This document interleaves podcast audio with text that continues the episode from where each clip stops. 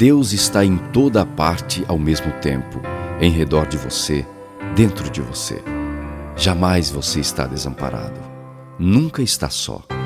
Não permita que a mágoa o perturbe.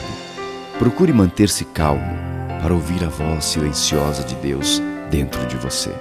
Assim, poderá superar todas as dificuldades que aparecem em seu caminho e há de descobrir a verdade que existe em todas as coisas e pessoas. Carlos Torres Pastorino